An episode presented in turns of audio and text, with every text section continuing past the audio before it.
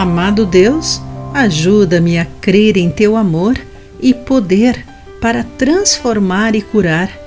Guia-me para praticar a justiça, a misericórdia e o amor.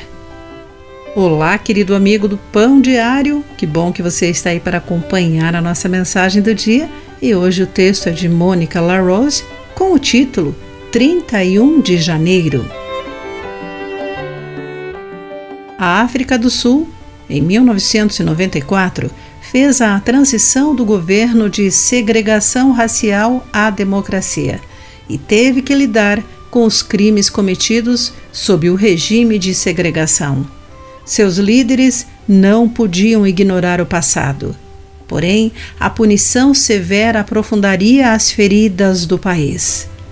Desmond Tutu, primeiro arcebispo anglicano negro do país, escreveu o Livro do Perdão, editora Valentina, em 2014.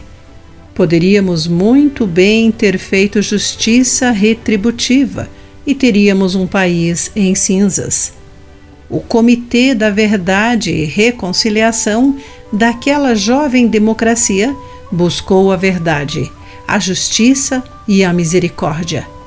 Aos culpados foi ofertado um caminho de restauração para que se dispusessem a confessar seus crimes e buscassem a restituição.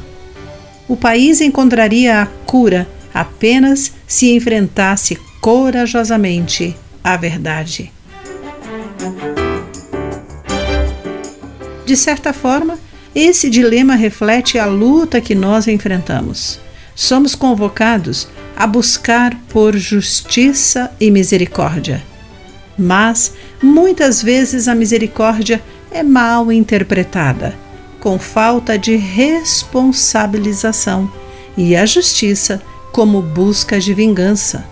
De acordo com o livro de Miqueias, capítulo 6, versículo 8, nosso único caminho é o amor que não só odeia tudo que é mal, mas também deseja a transformação e o bem do próximo.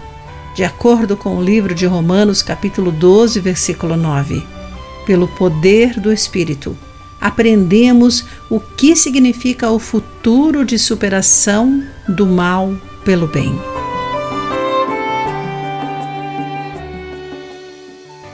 Querido amigo, você já testemunhou a distorção entre a misericórdia e a justiça?